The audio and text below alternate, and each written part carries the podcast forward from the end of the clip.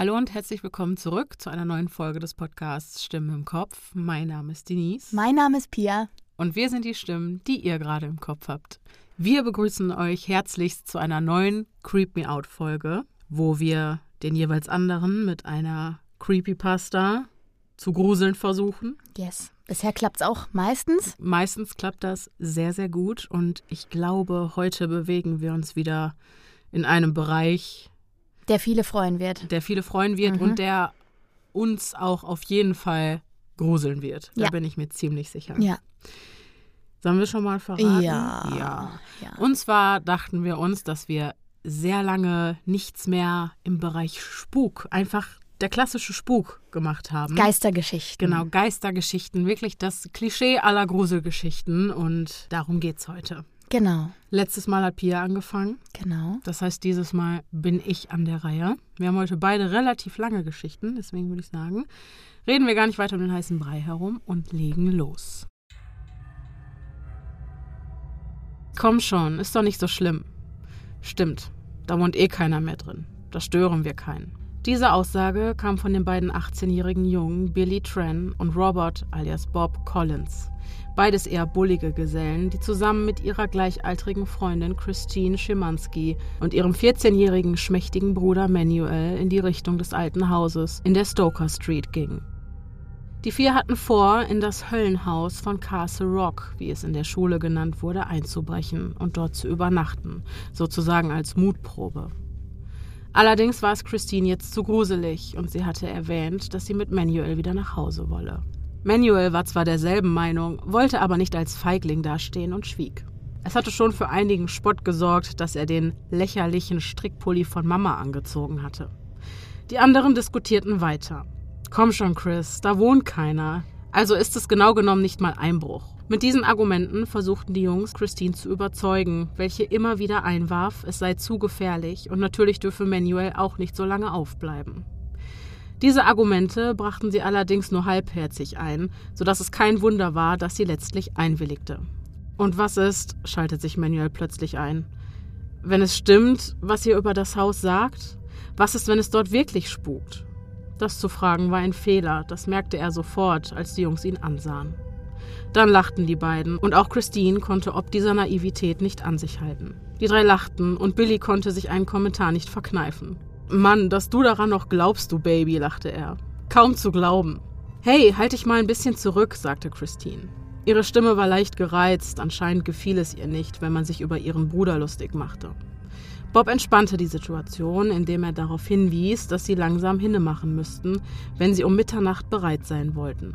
Bob öffnete mit einem Dietrich die Tür. Es war 23.49 Uhr. Sie waren soweit.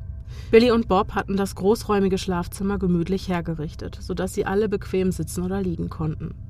Es hatte zwischendurch ein paar Komplikationen gegeben. Zum Beispiel hatte Manuel geglaubt, irgendwen gesehen zu haben. Er war in das Zimmer gerannt und sagte, da sei ein kleines Mädchen in einem weißen Kleid. Die Jungs hatten gelacht und Christine meinte, er sei verliebt und habe Wahnvorstellungen, und sie machten sich wieder daran, das Zimmer gemütlich zu machen. Dann war plötzlich Bob verschwunden und die anderen machten sich langsam Sorgen, als er aus dem Wandschrank sprang, Manuel packte und ihm fast einen Herzanfall verpasste. Letztendlich waren sie aber fertig geworden und jetzt lagen Billy und Christine auf dem Bett und Manuel in einem Haufen Kissen auf dem Boden, während Bob mitten im Raum stand und die Zeit bis Mitternacht abzählte. Noch eine Minute, verkündete er und begann im Raum auf und ab zu gehen. Noch 30 Sekunden, sagte er mit nervöser Stimme. In diesem Moment passierten drei Dinge gleichzeitig. Die Tür zum Flur ging auf, die kleine Kerze, die sie angezündet hatten, erlosch einfach und Manuel machte sich in die Hose. Was zum Teufel, entfuhr es Billy. Christine stieß einen spitzen Schrei aus und Bob bewegte sich keinen Millimeter. Man könnte meinen, er sei aus Stein, wenn da nicht der Angstschweiß auf seiner Stirn gewesen wäre. Dann lachte er hohl und sagte mit zittriger Stimme, ich, ich werde mal nachsehen, was das war und ging langsam aus dem Raum. Dabei sah er wieder auf seine Uhr und zählte. Elf, zehn, neun.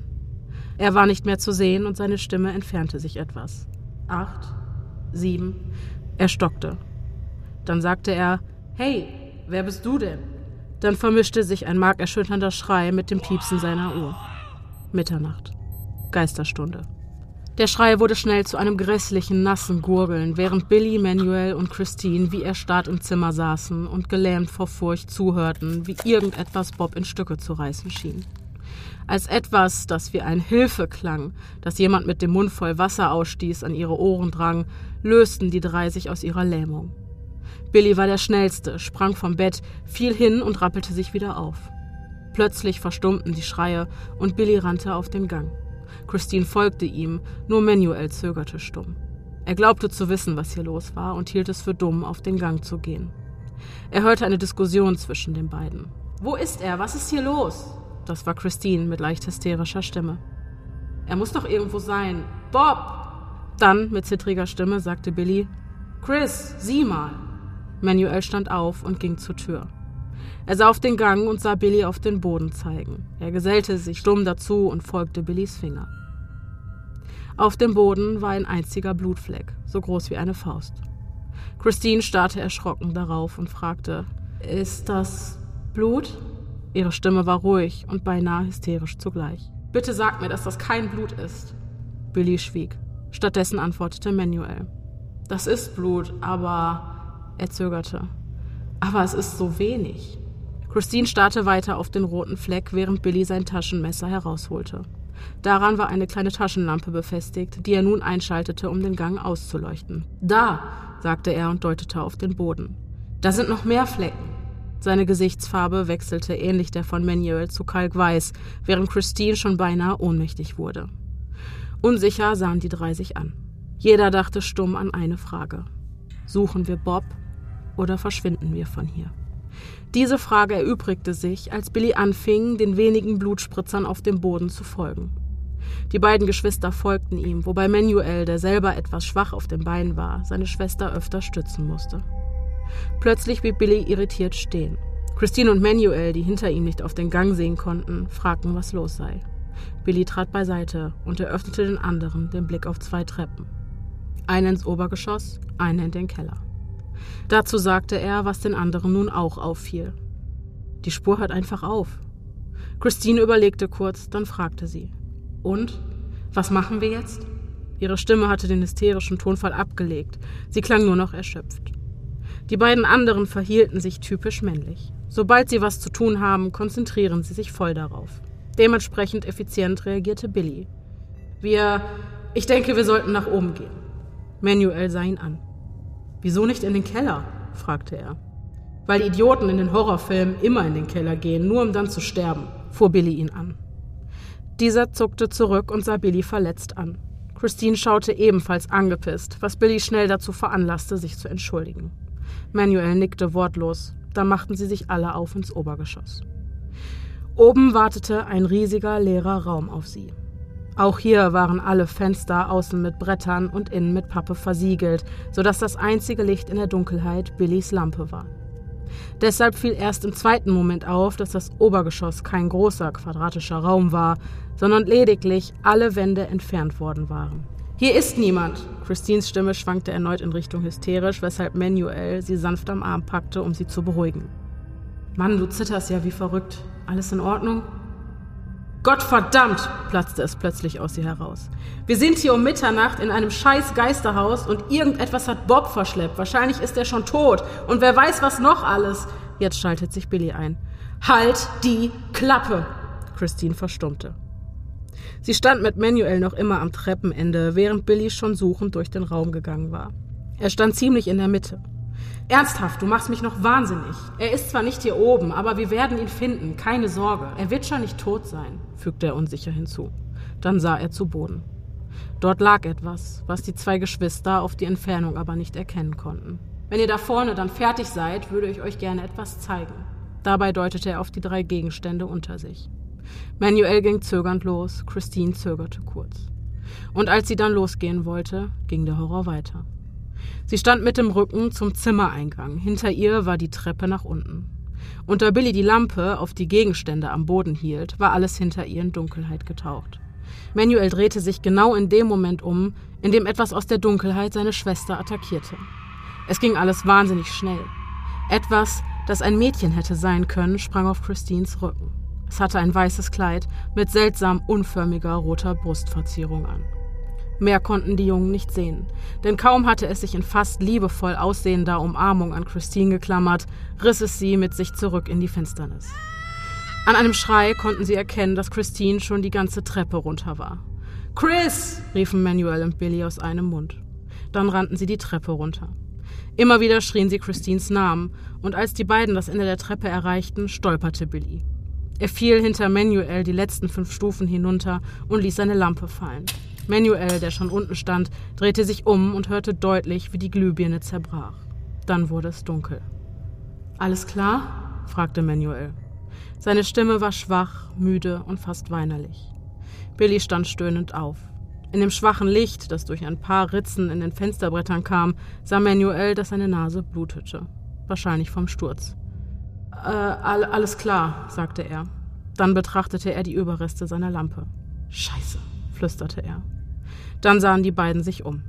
Sie waren wieder im Erdgeschoss, am Fuß der Treppe nach oben und am Anfang der Treppe nach unten. Billy sah Manuel an und fragte, was machen wir? Wie, was machen wir? Natürlich helfen wir Chris.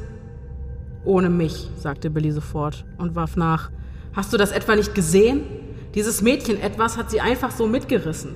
Selbst wenn Chris noch leben würde, was ich bezweifle, hätten wir keine Chance. Und du willst es nicht mal versuchen? Du willst sie einfach diesem, diesem Ding überlassen? Und was ist mit Bob? Glaubst du auch, dass er tot ist? Du bist dein bester Freund, verdammt. Billy schrie zurück. Hast du das rote Zeug auf dem Kleid gesehen? Das war kein scheiß Tomatensaft oder so. Das war Blut. Blut, verdammt. Und was meinst du, woher sie oder es das her hat, hä? Von Bob und jetzt wohl auch von Chris. Hörst du? Sie sind beide tot. Manuel holte aus und schlug Billy mit der flachen Hand auf die Nase, die sofort stärker anfing zu bluten. Billy taumelte zurück und hielt seine Hand unter die Nase, um die Blutung zu stoppen. Manuel ging ebenfalls einen Schritt zurück und sagte, Sag nicht so einen Mist, sie sind nicht tot. Seine Stimme wurde weinerlich. Sie können nicht tot sein. Billy ging zögernd auf Manuel zu und legte ihm die linke Hand auf die Schulter. Die rechte presste er weiterhin auf die Nase. Hör zu, begann er. Ich verstehe dich, wirklich, aber. Er zögerte kurz. Aber wir können nichts machen, verdammt. Du hast es doch gesehen. Dieses Ding hat Chris ohne Mühe mitgerissen und Bob ist auch kein Schwächling. Ich mache dir jetzt einen Vorschlag. Wir verschwinden hier. Er wehrte Manuels Aufbegehren mit einer Handbewegung ab. Aber dann gehen wir sofort zum Sheriff und erzählen ihm, was hier passiert ist, okay? Manuel nickte zögernd. Okay. Die beiden machten sich langsam zum Ausgang auf. Als sie an der Tür angekommen waren, sah Manuel sich noch einmal um. Der Gang lag leer und dunkel da, drei Türen an jeder Seite und am Ende die Treppe in den Keller und die Treppe nach oben. Manuel sah auf seine Armbanduhr. 0.20 Uhr. Shit, sagte Billy plötzlich. Manuel wandte sich zu ihm um und fragte, was los sei. Die scheiß Tür geht nicht auf. Kaum hatte er das gesagt, wurde er nach hinten gerissen. Manuel erschrak, drehte sich um und sah gerade noch Billys Beine die Treppe hinunter verschwinden. Plötzlich wurde es schwarz vor Manuels Augen. Als er wieder erwachte, sah er instinktiv auf seine Uhr. 0.28 Uhr. Er war nicht lange bewusstlos gewesen und plötzlich merkte er noch etwas anderes. Er sah zur Treppe in den Keller, stand auf, ging darauf zu. Und als er am oberen Ende stand, sah er einen Schriftzug an der Wand. Er war in Blut geschrieben. Tut mir leid, aber du musst sterben. Manuel ließ das merkwürdigerweise völlig kalt. Er dachte nach. Ich kann hier nicht raus. Dieses Ding hat die Tür blockiert. Ich, ich muss wohl in den Keller. Weiter wagte er nicht nachzudenken. Er warf einen kurzen Blick auf den Boden. Da war etwas Blut von Billy und das Taschenmesser. Manuel hob es auf. Die Lampe war kaputt, aber die Klinge ließ sich leicht ausklappen. Und sie war scharf. Nur fünf Zentimeter lang, aber sehr scharf. Manuel lächelte grimmig, dann ging er die Treppe hinunter. Manuel hatte eine Art Urangst vor Kellern. Als er acht Jahre alt war und allein zu Hause herumsaß, war er gestolpert und die Kellertreppe heruntergefallen. Er hatte sich ein Bein gebrochen und etwa sechs Stunden alleine und unter Schmerzen in der Dunkelheit gelegen. Danach hatte er sich nur noch widerwillig in den Keller getraut. Jetzt, wo er wieder alleine in einen dunklen Keller ging, stürmte das alles wieder auf ihn ein. Als er den Fuß der Treppe erreichte, war er wieder ziemlich verängstigt. Der Keller war grausam. Ein weiträumiger, dunkler Gang, dessen Ende in der Finsternis nicht abzusehen war. Manuel ging langsam weiter. Er bildete sich ein, Schatten zu sehen, war sich aber bewusst, dass das aufgrund der Dunkelheit gar nicht möglich war. Plötzlich erschien praktisch aus dem Nichts eine Tür, von der er erschrocken abprallte. Er fiel auf den Boden und ließ beinahe das Messer fallen. Mit wahnsinnig pochendem Herzen stand er wieder auf und betrachtete nervös das Hindernis. Eine schwarze, angemalte Wand, demnach kaum zu sehen, und einen Schritt links von ihm war eine dunkle Tür. Er ging darauf zu und drückte die Klinke runter. Hinter der Tür war ein weiterer Gang, diesmal etwas enger und beleuchtet. Manuel musste ein paar Sekunden die Augen zusammenkneifen und sich wegdrehen, bevor er einen Blick hineinwerfen konnte. Er sah einen Gang, etwa zehn Meter lang, und am anderen Ende erneut eine Tür. Er ging zögernd darauf zu. Es war ein sehr langer Gang, und seine Hände schwitzten so sehr, dass er das Messer zweimal fallen ließ. Als er die Tür erreichte, hört er hinter sich ein Stöhnen. Manuel erstarrte zu Eis. Er brauchte etwa 1000 Jahre, bis er sich umdrehen konnte, nur in der Erwartung, einem blutrünstigen Monster in die dämonisch brennenden Augen zu starren und auf den Tod zu warten. Er sah zum Eingang und sah Billy. Er war blutverschmiert und seine Nase schien mehrfach gebrochen worden zu sein. Er lehnte sich zitternd an den Türrahmen, rutschte ab und im selben Moment, in dem er auf dem Boden aufschlug, rannte Manuel zu ihm. Er ließ sich neben Billy zu Boden und drehte ihn auf den Rücken. Billys Augen waren offen, seine Lippen bebten. Billy? flüsterte er. Billy, was ist passiert? Billy sah Manuel aus fiebrigen Augen an und bewegte die Lippen. Manuel konnte ihn nicht verstehen und hielt sein Ohr neben Billys Mund. Dann verstand er die Worte. Sie, sie, sie spielt mit uns. Sie spielt mit unserem Leben. Dann brach er vollends zusammen. Manuel stand auf. Er war schockiert. Nicht nur von Billys Worten, auch davon, dass er etwas gespürt hatte. Er hatte eine, eine andere Person gespürt. Hinter sich. Er stand starr wie ein Brett über Billys leblosem Körper und wusste, dass sie hinter ihm stand. Das Messer nutzlos in seinen tauben Händen, fiel klappernd zu Boden. Er konnte das getrocknete Blut riechen, das ihren Körper bedeckte, als sie näher kamen. Dann legte sich ein Arm um seine Schulter. Er hätte ihren Atem an seinem Hals spüren können, wenn er nicht so gelähmt gewesen wäre. Er spürte nichts mehr. Auch nicht, dass sie ihm ihre Zähne in den Hals bohrte. Ein Geister-Vampir-Hybrid oder was war das? Ja, ich dachte auch, hm, ist das ein Vampir? Aber ich glaube eigentlich gar nicht mal ich so. Ich check's überhaupt gar nicht. Ist es jetzt. Also, okay. Also für mich auch absolute. Also ich dachte erst Spuk-Poltergeist, so die Richtung, ne? Aber wer war jetzt sie? War sie jetzt die Christine? Nein, das war irgendein so Geistermädchen. Einfach Ach, das Geistermädchen. Ach ja. Ja, vom Anfang. Ja, die ja, in diesem Haus ihr Unwesen treibt. das war jetzt halt dieses. Das war jetzt dieses klassische Geisterhaus. Ja, ja, ja, ja. Spukhaus. Aber schon auch mit Vampir-Vibes, finde ich. Ja, jetzt das Ende. Da war ich auch kurz irritiert. Aber, Geil. Aber vielleicht beißen Geistermädchen auch. Ja, möglich. Ich finde, wir könnten mal eine Folge zu Vampiren machen. Stimmt. Ja. Stimmt, über Vampire ja. haben wir noch gar nicht gesprochen. Über Vampire haben wir noch nicht gesprochen. Wir haben noch nicht über Werwölfe gesprochen. Auch nicht, siehst du? Von wegen uns gehen die Ideen für Creepy Ja, wir haben letztens Ach, schon wir überlegt. mal wieder eine so Creep Me Out Folge machen. wir haben letztens schon überlegt, so, hm, was nehmen wir noch für Oberthemen? Aber es gibt noch einige. Ja, ich glaube auch. Ich glaube ja. auch. Genau. Ja, geil.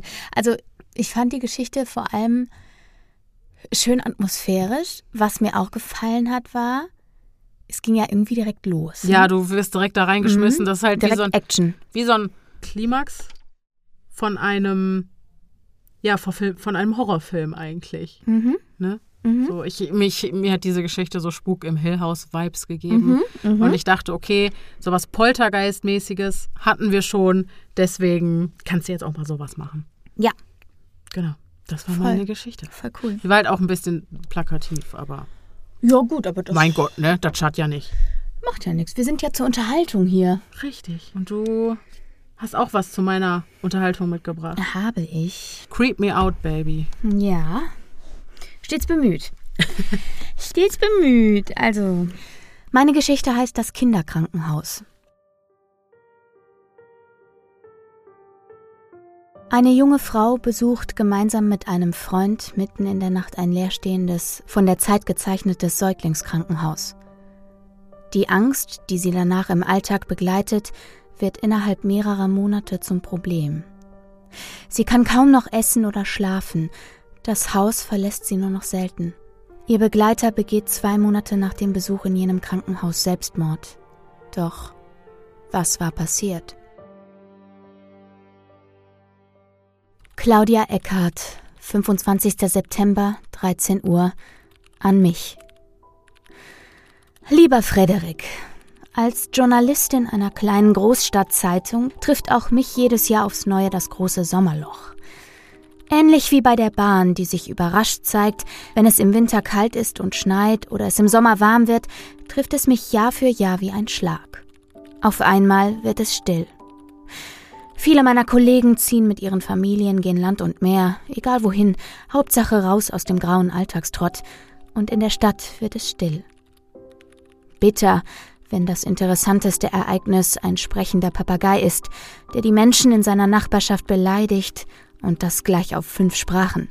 Gelegentlich klingelt dann mein Telefon und gelangweilte Leser versuchen sich bei mir zu verdingen und ihr Taschengeld durch eine Geschichte aufzubessern. Ganz zum Leidwesen meiner Gehirnzellen. Die Tage in der Redaktion dehnen sich wie Kaugummi und ich unterhalte mich in der leeren Küche mit der Kaffeemaschine. Ein trauriges Leben, dieser Sommer. Umso erfreuter war ich, als ich eines schönen Tages auf eine außergewöhnliche Geschichte stieß. Ich habe nicht danach gesucht. Schließlich war es mein freier Tag und ich wollte lediglich im Park ein Eis essen gehen und schreiben. Doch als ich mich an meinem Lieblingsplatz unter einer riesigen Eiche zurückziehen wollte, saß dort bereits jemand. Eine junge Frau, blass mit dunklen Ringen unter den Augen. Bei ihrem Anblick bekam ich das Gefühl, dass sich meine Eingeweide zusammenzögen und eine kalte Hand nach mir greifen würde. Albern. Ich weiß, eigentlich glaube ich auch nicht an so etwas wie Auren oder diesen ganzen Quatsch. Aber dennoch. Diese junge Frau schien von etwas Bösem umgeben zu sein, und ich verstehe bis heute nicht, warum ich trotzdem weiterging. Womöglich lag es an meiner journalistischen Neugier, die mich weitertrieb, oder das dringende Bedürfnis, mir mal wieder eine herzergreifende Geschichte anzuhören, die ich bis aufs letzte ausschlachten konnte. Als ich jedenfalls an meinem Platz ankam, schaute die junge Frau zu mir auf und lächelte müde. Wie eine Freundin, die bereits auf mich gewartet hatte, deutete sie neben sich und bat mich, mich doch zu setzen. Ich weiß noch, dass hier allmählich meine Alarmglocken schrillten. Es kam vor, dass Journalisten wie ich Probleme bekamen, entweder mit Lesern, die einfach keine Grenzen kennen, oder mit jenen, die unsere Arbeit verachten und sich nur durch Drohgebärden verständigen können. Zu welchem Typ diese Dame wohl gehörte? Sie wirkte ruhig, beinahe erleichtert, mich zu sehen. Später sollte ich erfahren, dass sie tatsächlich auf mich gewartet hatte. Sie hatte mich ein paar Mal im Park gesehen und nur auf den richtigen Moment gewartet, um mir ihre Geschichte zu erzählen – und diese Geschichte möchte ich hier nun niederschreiben, auch wenn ich nicht weiß, wie ich das machen soll. Alles Liebe, Claudia.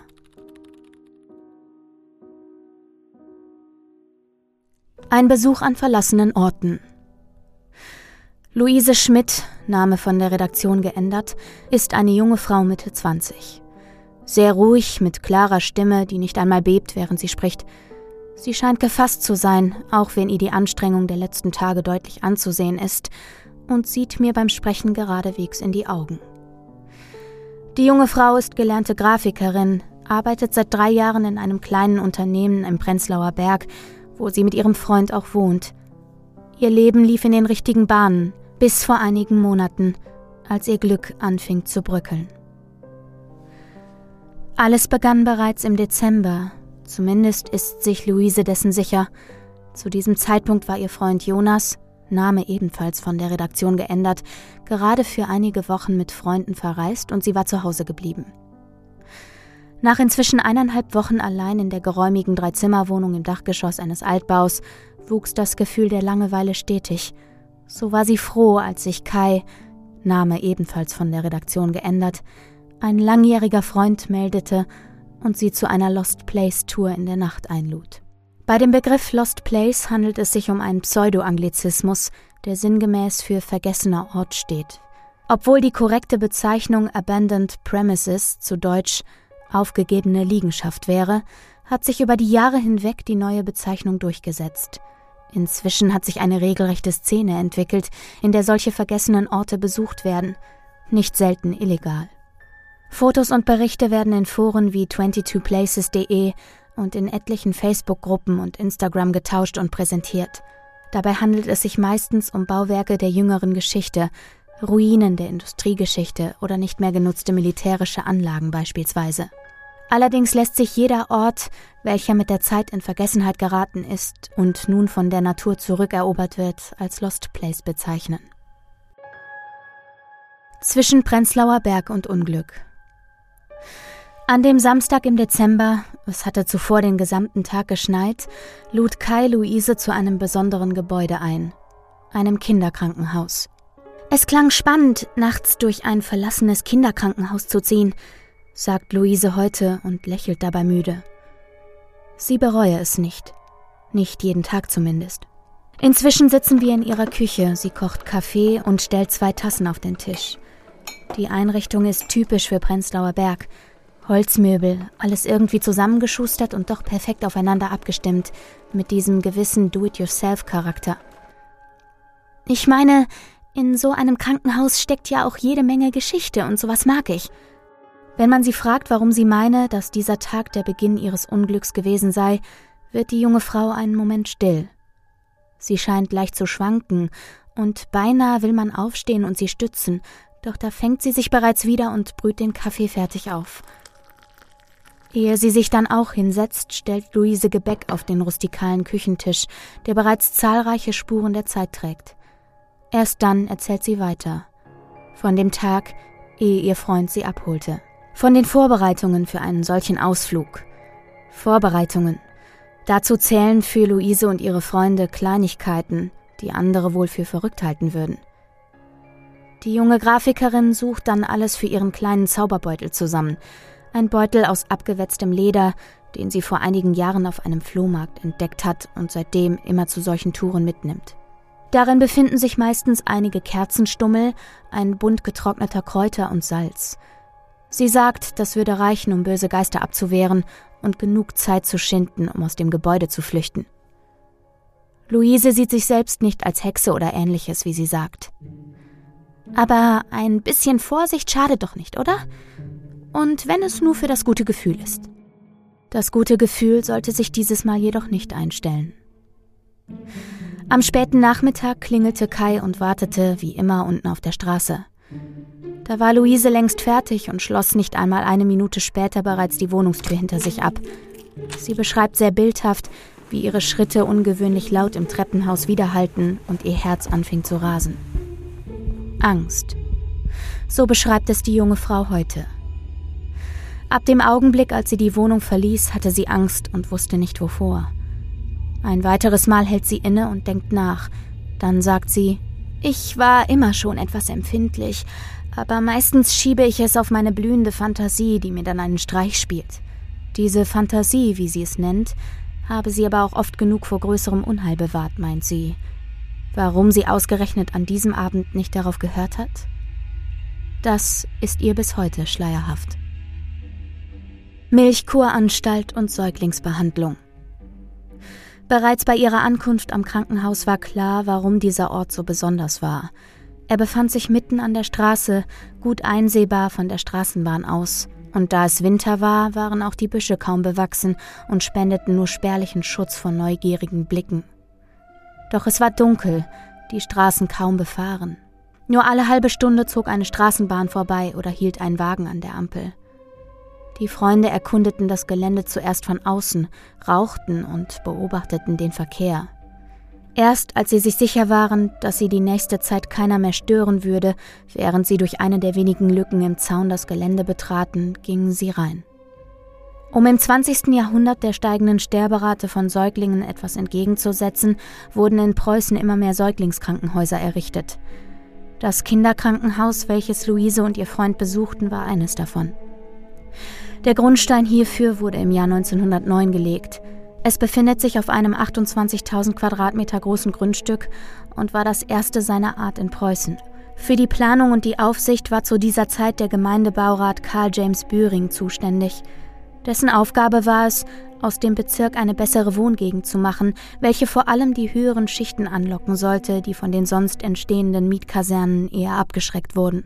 Nach der Eröffnung verfügte das Haus über Kapazitäten für etwa 60 Säuglinge. Zudem, und dies stellte das Besondere an dem Krankenhaus dar, gehörte zum Gelände Preußens einzige Milchkuranstalt. Es gab also einen Kuhstall, welcher Platz für 38 Tiere bot, eine Molkerei und die dazugehörigen Anlagen, um die Milch zu verarbeiten. Selbst für die Lagerung und den Transport war gesorgt worden. Auf dem Grundstück gab es neben dem Kuhstall auch einen Pferdestall und die dazugehörige Remise. Anmerkung der Redaktion: Eine Remise ist ein Gebäude für die Beherbergung von Wagen und Geräten. Für drei Wagen sowie eine Knechtstube. Auf diese Weise war es möglich, die überschüssige Milch und daraus hergestellte Produkte auch an die Bevölkerung zu verkaufen. Kunst im Zerfall. Rosa Wände und Herzen. Street Art Künstler nutzen diese neue Form der Leinwand und sorgen damit für spektakuläre Kontraste. Auf dem Gelände, so beschreibt es Luise, herrschte eine bedrückende Stille. Der Schnee lag unberührt auf der Erde und den Stufen zu den Gebäuden ohne Anzeichen, dass dort noch Leben existieren würde. Von oben warf der Vollmond sein Licht auf die Freunde, während sie begannen, sich umzusehen. Direkt an der Straße liegt die Aufnahmestation. Jedenfalls hat das Kai gesagt. Im Internet findet man leider keine Informationen zu der Lage der Gebäude, ergänzt die junge Frau und lacht leise. Sie trinkt ihren Kaffee und erzählt dann weiter. Ein paar Street Art Künstler haben sich in dem Gebäude ausgetobt. Jedes Zimmer ist in einer anderen Farbe gestrichen und hat ein Thema. Tatsächlich sind Lost Places ein beliebtes Ziel für Street Art Künstler. Sie bieten eine Leinwand, die man so in dieser Form sonst nur schwer findet. Ein starker Kontrast, wenn man sich die brüchigen grauen Fassaden des Kinderkrankenhauses ansieht und dann in der ersten Etage einen rosafarbenen Flur mit Herzen betritt. Das Spiel mit diesem Kontrast beschreibt Luise als spannend und faszinierend. Jedoch sind es nicht nur Street Art Künstler, die sich an dem Charme von Lost Places erfreuen. Auch Fotografen haben diese Orte als perfekte Szenerie für ihre Bilder entdeckt. Nicht nur Hobbyfotografen ziehen über verlassene Grundstücke oder durch stillgelegte Bahnhöfe. Es kursieren viele Arbeiten im Netz, wo Profifotografen ihre Modelle in alten Operationssälen posieren lassen. Ein beliebtes Ziel für solche Fotos sind die Heilstätten in Belitz – über Seiten wie baumundzeit.de ist es möglich, sich dort Termine geben zu lassen. Entweder für eine thematische Führung durch die Gebäude oder auch für Shootings. Solche Führungen sollen das illegale Betreten und damit oft einhergehende Unfälle verhindern. Während sich die Natur nach und nach das Grundstück und die darauf liegenden Gebäude zurückerobert, halten die künstlerischen Projekte es in unserer Zeit fest. Allerdings gibt es auch in der vermeintlichen Aufnahmestation Bilder, die einem den Atem stocken lassen. An einigen Türen sind Schneeflocken und Engel zu sehen. Das sind so Fensterbilder, die schon sehr lange drauf sein müssen. Luise vermutet, dass diese Fensterbilder wohl von den Schwestern aufgeklebt wurden, um die Station etwas freundlicher zu gestalten. Wahrscheinlich für die Eltern, die in Sorge um ihre Kinder waren. Solche Kleinigkeiten sind es, die einem wieder bewusst machen, an was für einem Ort man sich befindet. Schließlich wurden in einem Extra-Gebäude, dem Isolierpavillon, auch Keuchhusten und Diphtherie, beides lebensbedrohliche Erkrankungen der Atemwege, behandelt. Während sie spricht, zittern Luises Hände, nur erkennbar an ihrer Tasse. Dort sind auch Kinder gestorben. Natürlich sorgt dieser Gedanke für ein komisches Gefühl, dies sei auch der Grund gewesen, weswegen sie sich nichts weiter dabei gedacht hat, als sich ihre Brust immer wieder zusammenzog und ihr regelmäßig ein Schauer über den Rücken lief. Die Kälte, das Bewusstsein über die Geschichte dieses Ortes und die Tatsache, dass man sie von der Straße aus sehen konnte, war für die sonst sehr rationale Frau eine logische Erklärung ihrer Gefühle. Auch wenn das Krankenhaus gerne als Geister-Hotspot bezeichnet wird, glauben zu diesem Zeitpunkt weder sie noch ihre Begleitung an solch übernatürliche Dinge. Brände und Unfälle bis zur Anzeige. Allerdings wird auf diversen Seiten auch davon abgeraten, das Gelände zu betreten. Mit Vergnügen.com stellte im Jahr 2016 das Gebäude in ihrem Beitrag zu den elf gruseligsten Orten Berlins vor und verwies darauf, dass es dort allein 2013 mehrfach gebrannt habe und sich die Gebäude somit in einem desolaten Zustand befänden. Im selben Jahr berichteten wir und andere Medien von einem Unfall auf dem Gelände. Zwei Fotografen waren hier auf Fototour. Einer von beiden verunglückte, als der marode Boden im dritten Stock zusammenbrach. Mehrere Knochenbrüche und eine Anzeige wegen Hausfriedensbruch waren die Folge. Auch dessen waren sich die beiden bewusst, als sie im Dezember kurz vor Mitternacht über das Grundstück schlichen, um sich das Hauptgebäude anzusehen. Die Uhrzeit war bewusst gewählt, um den Gruselfaktor zu erhöhen und die Tour spannender zu gestalten. Beide waren mit Taschenlampen und Kameras ausgerüstet. Zudem hatte Kai ein Messer dabei, von dem Luise zu diesem Zeitpunkt noch nichts wusste. Auf Nachfrage, warum ihr Begleiter ein Messer bei sich trug, antwortet sie lächelnd Zum Schutz. Gerade im Winter schlafen Obdachlose in solchen Gebäuden. Es ist besser als auf der Straße. U-Bahnhöfe sind meistens laut und werden regelmäßig kontrolliert. In den Kellern von vergessenen Häusern haben sie ihre Ruhe und es ist halbwegs warm und trocken. Obwohl draußen keine Fußspuren zu sehen waren, mieden sie Kellerräume und achteten darauf, nur durch Gänge zu ziehen, aus denen sie gute Fluchtmöglichkeiten hatten. Entdeckten sie in einem Bereich Schlafsäcke oder einen Campingkocher, suchten sie einen anderen Weg. Ich würde ja auch nicht wollen, dass ein Fremder mitten in meinem Schlafzimmer steht. Das hat irgendwo auch mit Respekt gegenüber diesen Menschen zu tun. Ein Ärgernis für die Nachbarschaft.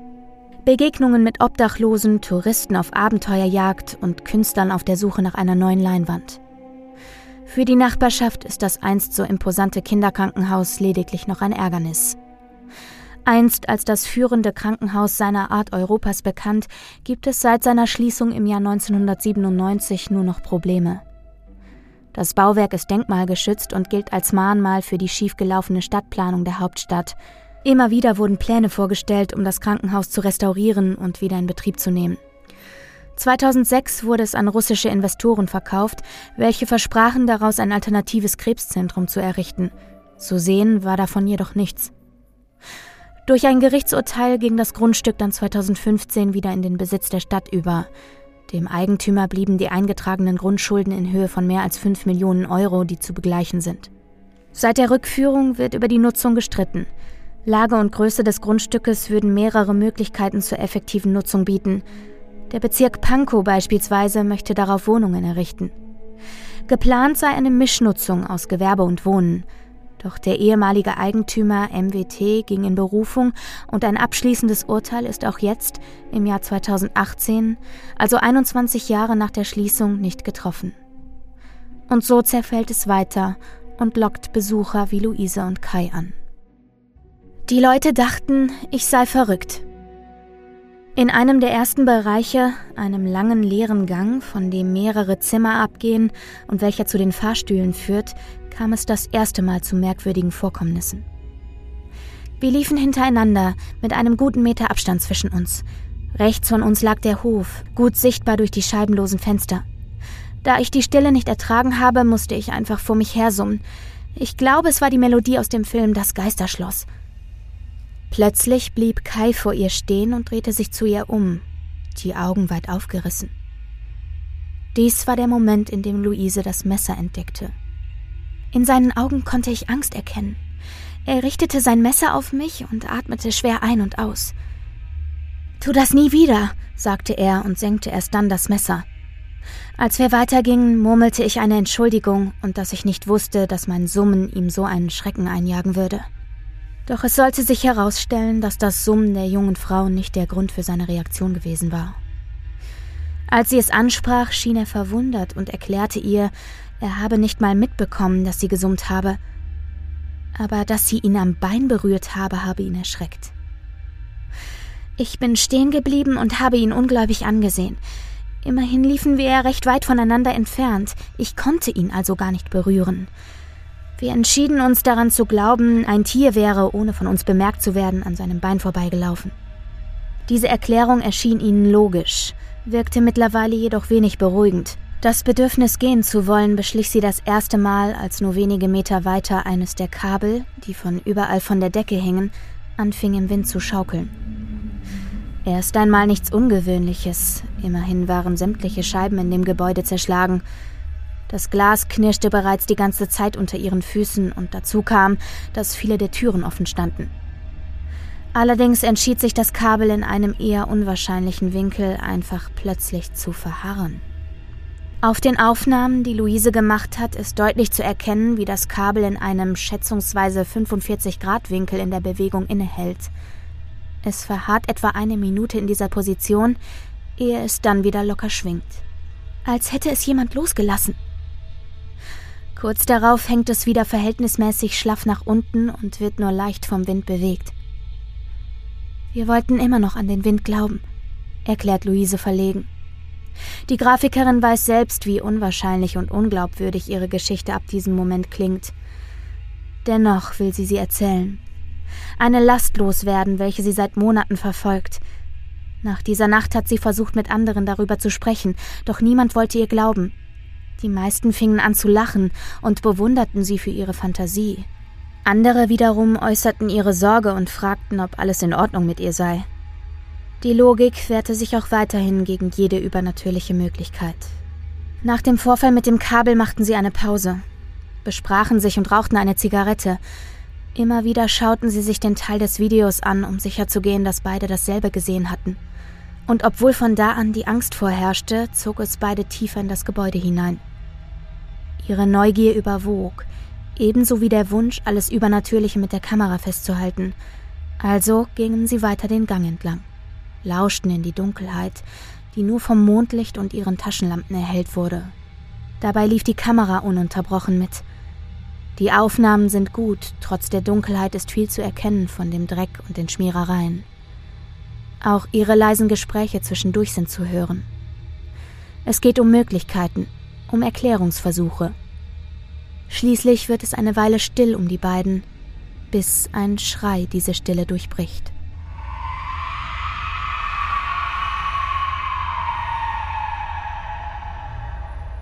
Der Schrei ging uns beiden durch Mark und Bein, erklärt Luise mit einem deutlich sichtbaren Schaudern. Und ja, selbst auf der Aufnahme lässt der Schrei das Blut in den Adern gefrieren. Dabei ist jedoch nicht klar, ob er von einem Menschen oder einem Tier stammt. Kai versucht es mit einem Obdachlosen zu erklären, der ihnen Angst einjagen will. Doch Luise ist sich sicher, dass es sich um die Stimme eines Kindes handelt. Für einen Erwachsenen war das einfach zu hoch, und nach einem Tier klang das meiner Meinung nach auch nicht. Kai sieht das anders und will nachsehen gehen. Er läuft vor, wartet nicht auf die junge Frau, welche erst unschlüssig im Gang stehen bleibt. Es vergehen einige Sekunden, die sich selbst beim Ansehen des Videos wie Minuten anfühlen. Schließlich ist zu hören, wie sie leise über ihn schimpft und ihm dann nachgeht. Zwischen Liz Art Berlin und Kinderweinen. An den Fahrstühlen treffen sie sich wieder. Zwei Schächte nebeneinander, zu beiden Seiten offen. Ihr Begleiter steht bereits an einem der Schächte und leuchtet mit der Taschenlampe nach oben. Als Luise dazustößt und in den Schacht steigen will, hält er sie fest und deutet nach oben. Über ihren Köpfen hängt der Fahrstuhl und wie stabil die Kabel und Drahtseile noch sind, kann keiner von ihnen abschätzen. In diesem Augenblick fühlt sich Luise an Resident Evil oder Final Destination erinnert und macht innerlich drei Kreuze. So erzählt sie. Der andere Schacht ist dafür leer. Nicht einmal mehr Kabel sind zu sehen. Ein weiterer Schrei ist auf den Aufnahmen zu hören, dann ein Weinen. Diesmal ist klar, dass das die Stimme eines Kindes ist. Die Stimme scheint aus dem Fahrstuhl im ersten Schacht zu kommen. Ein lautes Pochen folgt. Sofort begeben sich die zwei auf die Suche nach einem Weg in die oberen Etagen und stoßen dabei auf ein Treppenhaus, welches sich im turmähnlichen Anbau des Krankenhauses befindet. Das Geländer ist längst der Zeit zum Opfer gefallen, und so müssen sich die zwei während ihres Aufstieges dicht an der Wand halten. Ein Sturz könnte nicht nur Knochenbrüche wie bei dem Fotografen im Jahr 2016 bedeuten. Wenn man falsch aufschlug, brachte ein Aufprall möglicherweise auch den Tod. Zwischen die Graffiti an den Wänden schlichen sich unglaubliche Kunstwerke. Teils von bekannten Street Art Künstlern, die Luise tatsächlich erkannte. Darunter waren Turbo, einer der bekanntesten Künstler Berlins, und Liz Art Berlin. Doch mit dem Trommeln und dem Weinen im Ohr konnte sie sich nicht an den Bildern und der Aussicht von der inzwischen freischwebenden Treppe erfreuen. Der Fahrstuhl war offen und leer. Auf der Etage angekommen, in der sie den Fahrstuhl vermuteten, liefen Kai und Luise die Strecken zurück bis zu den Fahrstühlen. Dorthin zu gelangen war allerdings schwerer als erwartet. An mehreren Stellen war der Boden eingebrochen und nur noch Balken aus morschem Holz boten einen Übergang. Wagemutig oder eher lebensmüde und dumm tasteten die beiden sich über die klaffenden Löcher im Boden. Unter ihnen die nächste Etage, zum Teil auch kaum mehr begehbar. Wir kamen gar nicht auf den Gedanken, dass wir ja einfach die Polizei oder die Feuerwehr hätten rufen können, sagt Luise auf Nachfrage. Allmählich sieht man ihr die Erschöpfung an, die Anstrengung, die dieses Gespräch ihr abverlangt. Ihre Stimme wird brüchig und sie muss immer häufiger eine Pause einlegen. Ihr Kaffee ist inzwischen kalt, dennoch nimmt sie wieder einen Schluck. Also, weißt du, der Fahrstuhl war leer, sagt sie schließlich und lächelt dabei müde. Dann lacht sie. Laut, so dass ihr die Tränen kommen. Während sie sie wegwischt, atmet sie tief durch und fährt fort. Wir kamen da an und der Fahrstuhl war offen und leer. Die Panik, die wir auf dem Weg hatten, war also völlig umsonst gewesen. Die eine Panik hinter sich gelassen, setzte an dieser Stelle aber nun eine neue ein. Sie befanden sich in einem Gang mit einigen Zimmern. Sämtliche Türen waren offen, sie gingen nach außen auf und blockierten ihnen die Sicht. Aus einem der ehemaligen Bettenzimmer waren leise Schritte zu hören. Sie sind auch auf den Aufnahmen. Ebenso die Kinderstimme, die leise zu singen begann.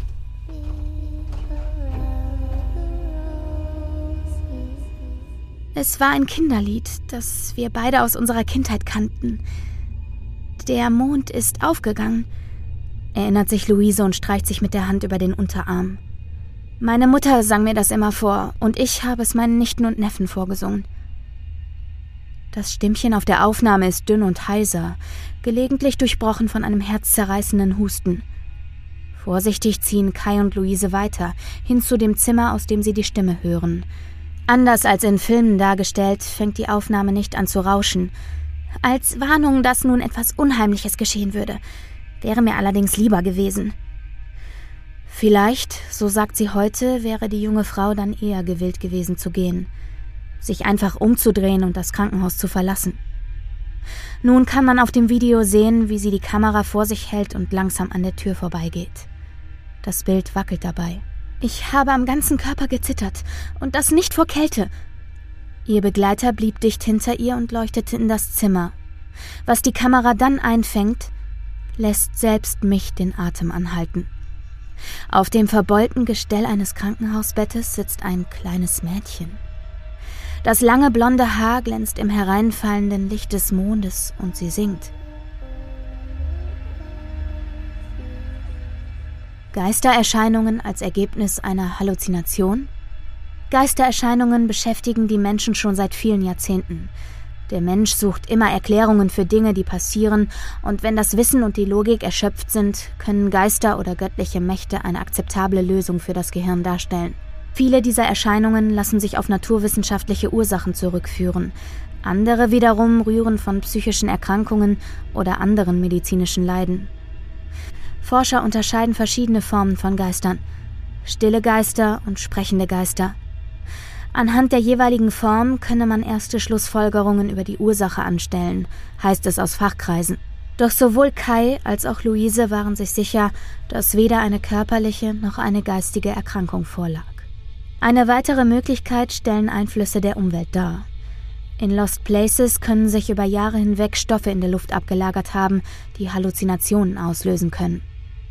Wurde in einigen Gebäuden beispielsweise Asbest verbaut oder gab es in dem Krankenhaus früher womöglich viele Gerätschaften mit Blei oder Quecksilber? Auch bestand die Chance, dass dort inzwischen Pflanzen gewachsen waren, deren Sporen zu der Halluzination führten. Die Angst und die Geschichte des Gebäudes hätten dann ihr Übriges getan. Doch warum war dieses Mädchen dann auf dem Video zu sehen? Das haben wir uns auch immer wieder gefragt, aber das ist bisher noch das harmloseste erklärt Luise und pausiert das Video. Sie hält es nicht mehr aus. Will die Bilder nicht weiterlaufen lassen, nicht jetzt zumindest. Auch kann sie nicht mehr sitzen. Verständlich. Immerhin reden wir nun seit etwa zwei Stunden über diese Nacht im Krankenhaus. Also steht sie auf und beginnt abzuwaschen. Dabei erzählt sie weiter, wie sie einen Moment in der Tür stehen bleiben und das Mädchen beobachten. Es leuchtet nicht, ist nicht durchsichtig. Und dennoch sind sich beide sicher, dass das Kind nicht am Leben sein kann. Nach einer Weile drehte es sich zu ihnen um, so dass sie sein entstelltes Gesicht sehen konnten. Ihr seid so schrecklich langweilig. Luise hält inne, wischt sich mit der nassen Hand ein paar Tränen von der Wange. Sie sei immer schon sehr kinderlieb gewesen und der Anblick dieses entstellten Gesichts habe ihr beinahe das Herz zerrissen. Es war wohl deutlich zu erkennen gewesen, dass die Frakturen und herausgelösten Hautschichten mit Gewalt zugefügt worden waren. Die Grafikerin erzählt, dass das Mädchen sein Lied noch beendete, ehe es sich dann, immer wieder unterbrochen von seinem Husten, direkt an sie wandte. Die Kleine sprach uns direkt an, ob wir mit ihr spielen möchten. Ihr sei immer so langweilig. Dies war der Moment, in dem wieder Leben in die beiden Freunde kam und wohl auch in das Haus. Im Gang hinter ihnen knallten die Türen und weitere singende Stimmen waren zu hören. Mit bebender Stimme berichtet Luise davon, wie sie nun versuchten, schnellstmöglich wieder zur Treppe zu gelangen. Ein schwieriges Unterfangen, da der Balken sich unter ihrem Gewicht extrem bog und sie nicht wagten, nach vorne oder hinter sich zu blicken. Der Gesang wurde laut ihrem Bericht durch das Weinen und Schreien von Säuglingen verstärkt. Alles davon wird von den Videoaufnahmen belegt – auch wie sie schließlich die Treppe erreichten, einige Stufen nahmen und ihnen dann der Weg von einem kleinen Jungen versperrt wurde.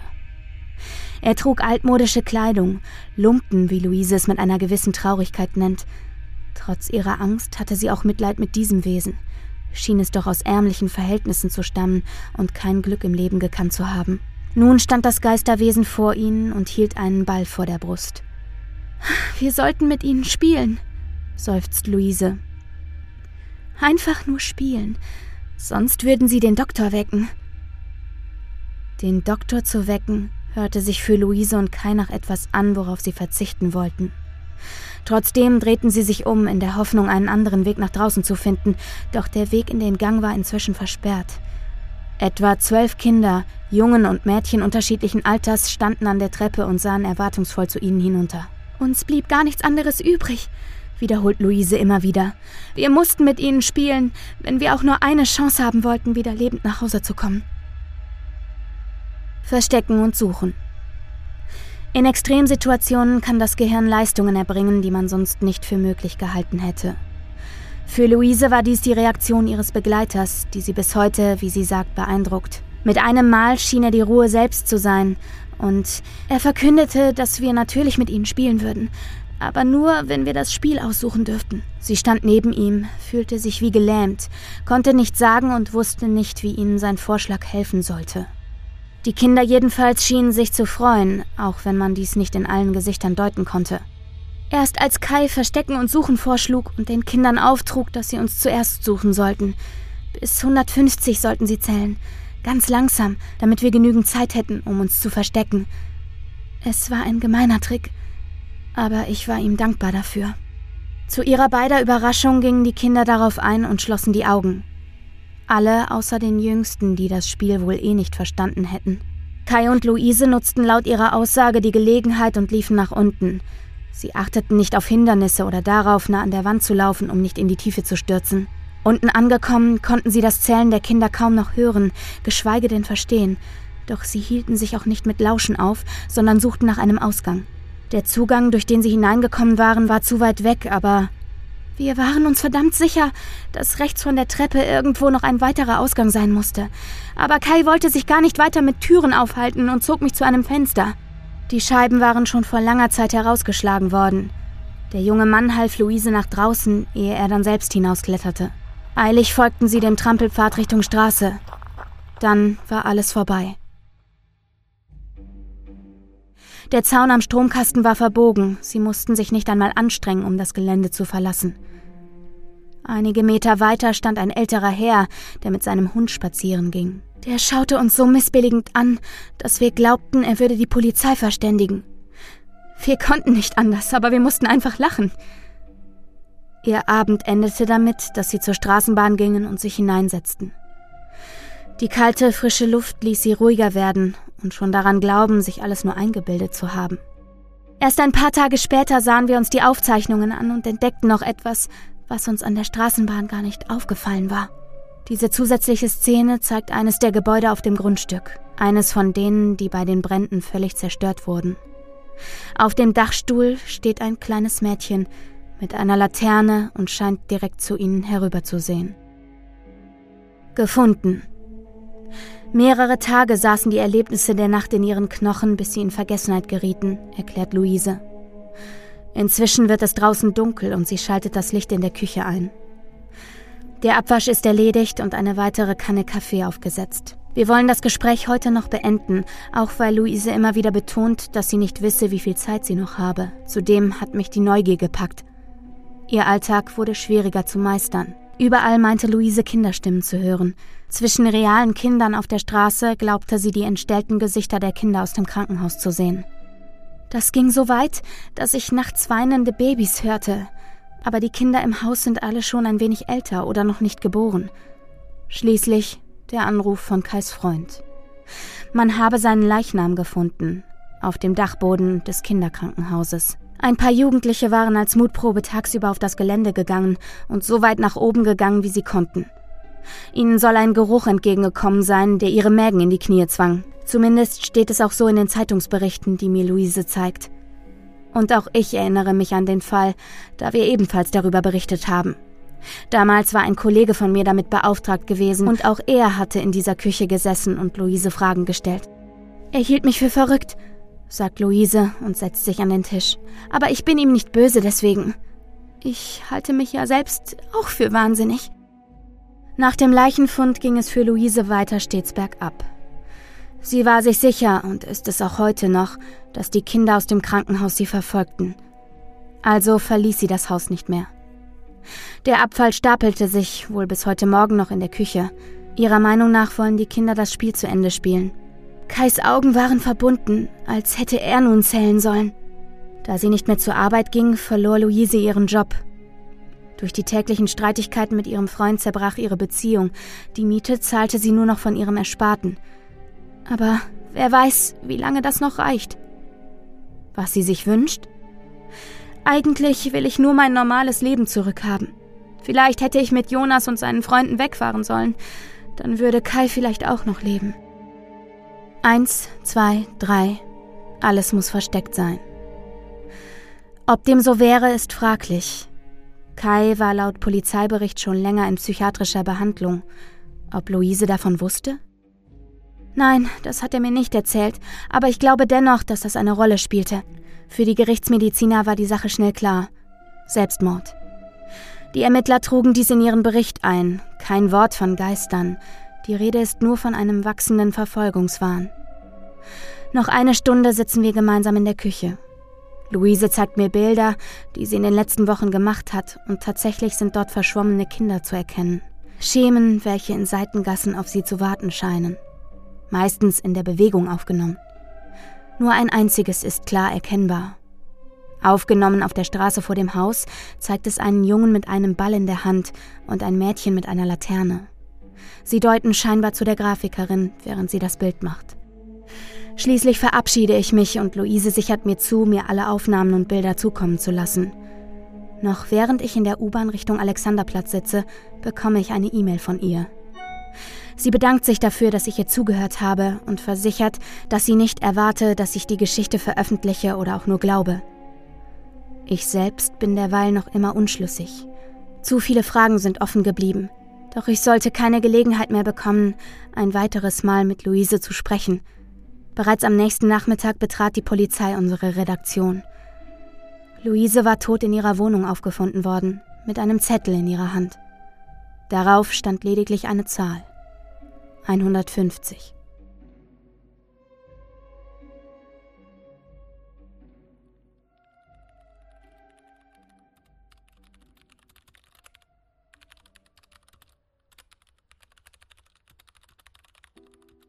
Claudia Eckert am 28. September 17.43 Uhr an mich.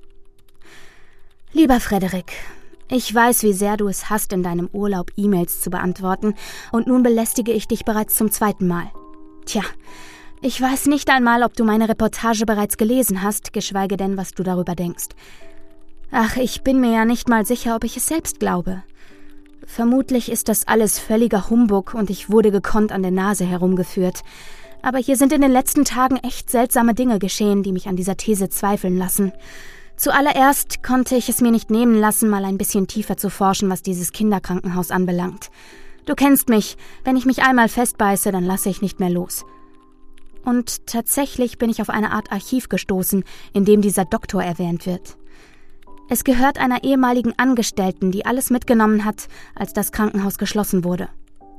Offenbar gab es auch eine Art Universität auf dem Gelände. Dort sollten eigentlich nur Schwestern ausgebildet werden, aber du kennst ja diese geldgierigen Männer. Offenbar hat dieser Dr. Eschenberg ein Angebot erhalten, in dem Waisenkinder seinem Krankenhaus zur Verfügung gestellt wurden. Er hat sie mit Keuchhusten und Diphtherie infiziert und Impfstoffe an ihnen ausprobiert, die damals gerade erst in der Entwicklung waren. Einige der Kinder reagierten wohl mit so heftigen allergischen Reaktionen, dass sich an ihren Gesichtern und an Armen und Beinen Geschwüre bildeten, die zu den Entstellungen führten, von denen Luise mir erzählt hat. Einigen Protokollen und Briefen zufolge war der Doktor echt grausam. Er hat die Kinder zum Teil tagelang hungern lassen oder sie von der Außenwelt isoliert. Schläge waren normal und trotzdem berichten Schwestern in ihren Briefen davon, dass die Kinder ihn geliebt haben. Sie nannten ihn zum Teil sogar Vater. Ich will mich heute selbst in dem Krankenhaus umsehen. Wenn die Geschichte wahr ist, dann ist das vermutlich eine verdammt dumme Idee, aber es lässt mir einfach keine Ruhe. Außerdem brauche ich Bilder, die besser sind als die, die Luise mir noch geschickt hat. Mach dir einen schönen Resturlaub. Wir sehen uns am Dienstag. Liebe Grüße, Claudia. Claudia Eckhardt am 28. September 23.07 Uhr an mich. Frederik. Tja, an der Story ist wohl doch mehr dran als erwartet. Ich bin tatsächlich in dem Krankenhaus und hier ist gerade ein Ball die Treppe hinuntergerollt. Von oben höre ich Kinderstimmen. Ich habe Angst und trotzdem bin ich so dumm und gehe nicht. Vermutlich spielt mir die Furcht einen bösen Streich. Sehr geehrter Leser, sehr geehrte Leserin. Mein Name ist Frederik Klist und ich bin der Chefredakteur dieser kleinen Zeitung. Viele von Ihnen kennen unsere werte Kollegin Claudia Eckhardt als eine gewissenhafte Journalistin, so auch ich. Umso entsetzter war ich, als ich vor einigen Tagen mein E-Mail-Postfach überprüfte und diese Nachricht fand. Normalerweise steht das Briefgeheimnis bei uns über allem, doch dieses Mal wollte ich Ihnen den Schriftkontakt nicht vorenthalten. Grund hierfür ist, dass dies der letzte Artikel von Claudia ist.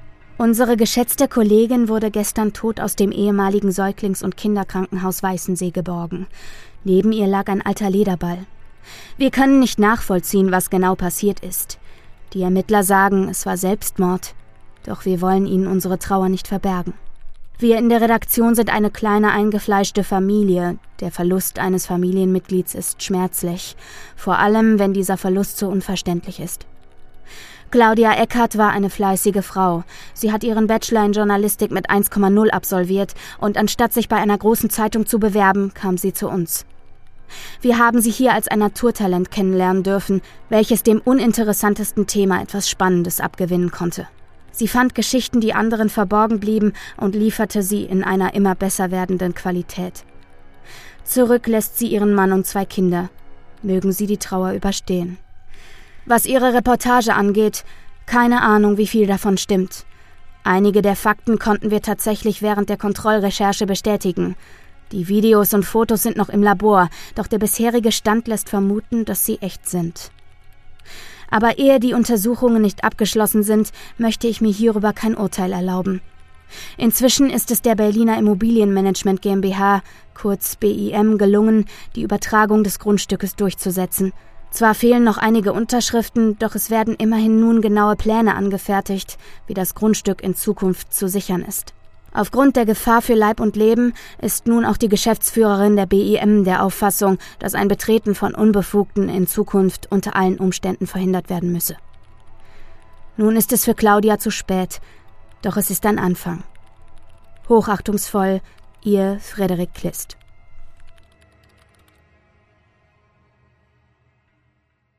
Du hast ein halbes Buch gelesen ja. Mal, oder? Ich habe auch das Gefühl, war die war ultra lang. Die war ultra lang, die ist ja. eine Stunde. Du hast genau eine Stunde fast gelesen. Abgefahren. Okay. Ja.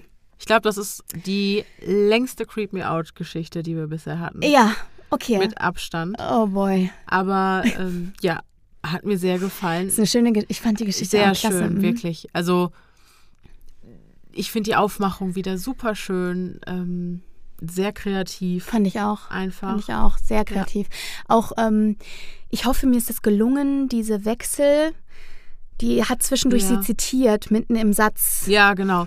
Ja, Äh, Das fand ich war ein total cooles Stilmittel. auf jeden Fall, absolut. um das in die Re- Reportage Ja. einzubauen. Ja. Es ist dann nur immer eine Herausforderung, das auch so zu transportieren im gesprochenen Mhm. Wort. Wenn man das dann nicht eben auf Papier liest, sondern sich vorlesen lässt. Ja? genau, aber ich konnte gut folgen. Gut, sehr gut. Auf jeden Fall. Also ich fand es auch sehr schön und diesmal dann auch wieder eine klassische Spukgeschichte, ne? Also Ja. muss man ja mal so sagen. Also absolute Genau. Geistergeschichte irgendwie. Mit den Kindern. Ja, wobei da ja auch irgendwas Asylum. körperlich, also irgendwas Körperliches gewesen sein muss. Obwohl, nee, die sind ja alle Nicht zwangsläufig. Selbstmord, Ja. posttraumatische Mich Belastungsstörung. Erinnert das an eine Mischung aus ähm, Outlast, Ist ein Spiel, ist oder? ein Computerspiel, Ja. ist nichts für dich. Nee, nee. Und Grave Encounters.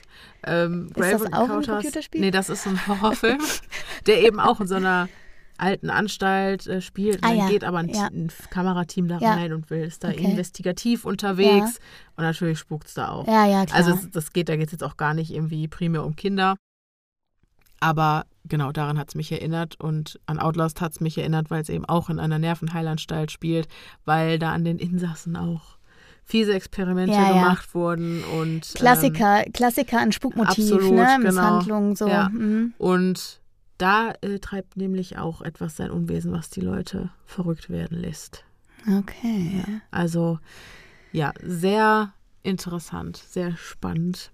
Eine sehr schöne Geschichte. Ja. Nicht so plakativ wie Nein, meine. genau, weil Meine das war- spukiger jetzt. Deine war spukiger, mhm, meine mhm. war eher plakativer. Mir ist aber auch nochmal eingefallen zum Thema Vampir und so. Ich habe die definitiv aus der Rubrik Geister. Ja, Ähm, deswegen, es ist auch eine Geistergeschichte. Ich denke auch, Es ist also- auch eine Geistergeschichte. was auch immer der Autor Ja, sich ja. dabei gedacht hat, Ja, der wollte genau. übrigens anonym bleiben. Deswegen, ich verlinke euch die Geschichte in den Genau. Show Notes, kann euch aber nicht den Namen sagen. Ja, also den, genau, unseren, den Autor meiner Geschichte, ich glaube, den, äh, der ist bekannter, oder sie, ich glaube, es ist eine sie gewesen. Mhm, Die verlinken wir auf jeden Fall auch ordnungsgemäß Genau. in den Shownotes. Danke an der Stelle auf jeden Fall. Falls du deine Geschichte hier hörst, äh, Ja, hoffen wir sehr, sie hat dir gefallen. auf jeden Fall. Genau. Ja, ich glaube, mehr gibt es ja im Grunde auch gar nicht zu sagen. Die Folge wird äh, für eine Creep Me Out-Folge recht umfangreich. Das denke ich auch. Ne? Genau. Und über Spukphänomene da haben wir haben wir schon mal ein bisschen. häufig gesprochen. Genau. Poltergeist haben wir. Ja. Ja, der Poltergeist, ne? genau. Ja, Aber wir alle kennen sie. Was gibt's dazu Genau. groß zu sagen? ja, ich denke auch. Ja. Ja. Ja, ich würde einfach mal sagen, was ich ganz spannend fände, wenn ihr Themenvorschläge für Creep Me Out Folgen habt. Also tatsächlich Ja. sowas wie, keine Ahnung, wir haben ja jetzt schon gesagt Vampire, ähm, Werwölfe hatten wir noch nicht. Ja. Ne? ja, also das sind so Sachen, die stehen auf jeden Fall auf dem Zettel, würde ich sagen. Wobei muss ich immer sagen, ich suche immer nach Themen, die ich selber gruselig finde. Ja, Vampire sind nicht so Nee, gruselig. einfach aber Werwölfe schon eher, finde ich. Ich habe auch keine Angst vor dem Werwolf. No? Okay. Nee. Naja, wenn ihr Genau. äh, spannende Vorschläge habt, die irgendwie interessant sein könnten und gruselig sein könnten, dann äh, Immer her damit. yes. Gerne auf Instagram, podcast.stimme Genau. im Kopf oder per E-Mail, podcast.stimme im Kopf at gmail.com. Und weil ich so oft gefragt werde und weil es auch einfach Oh, zu können wir es dieser, nochmal genau. ja, Ja, und weil es auch einfach zu dieser Folge jetzt passt, wenn ihr eigene Spukerfahrungen habt oder auch crime-related Sachen, ihr könnt uns eure Erfahrungsberichte immer noch gerne per Mail unter dem Betreff Zuhörerfolge schicken. Und nochmal in aller Deutlichkeit, bitte, bitte macht's per Mail. Macht's Genau. bitte per Mail, macht's Ja. nicht bei Instagram. Das ist so eine Fummelei bei diesen ganzen Nachrichten, die wir kriegen, das Mhm. dann vernünftig in Reihe und Glied zu bringen. Macht's bitte. Ihr macht euch ja eh die Mühe und ich sag mal, am PC das zu schreiben, ist äh, im Zweifel sogar einfacher, als, per, als am Handy Genau. eine riesige Nachricht zu tippen. Also wir freuen uns über eure Nachrichten, aber bitte, bitte macht's per Mail. Ja, und dann habt ihr auch einfach die Sicherheit, dass die früher oder später in einer Folge landen werden. Wenn ihr uns die Nachricht oder die Geschichte per Instagram schickt, dann ist die Chance relativ hoch, dass wir die, wenn es dann auf die nächste äh, Zuhörerfolge zugeht, äh, nicht mehr finden. Das ist Das genau ist und sehr, das hat sehr nichts, schade. Das Ja. hat nichts damit zu tun, dass wir irgendwas überlesen und, oder nicht beantworten wollen, sondern es, es flattert so viel rein ins Postfach. Und ähm, dann wäre es eben schade, wenn eure tollen Geschichten einfach Genau. untergehen in dem ganzen äh, Wust generell so, ne? Genau, Genau. so sieht's aus. Jo. Ne? Wenn ihr euch die Mühe macht, uns zu schreiben, dann Genau. soll die Geschichte auch wenigstens Erwähnung finden. So, genau. So ist es, so sieht's nämlich aus. Jo, ihr Gut. Liebchen. Ich hoffe, ihr habt euch ein bisschen gegruselt.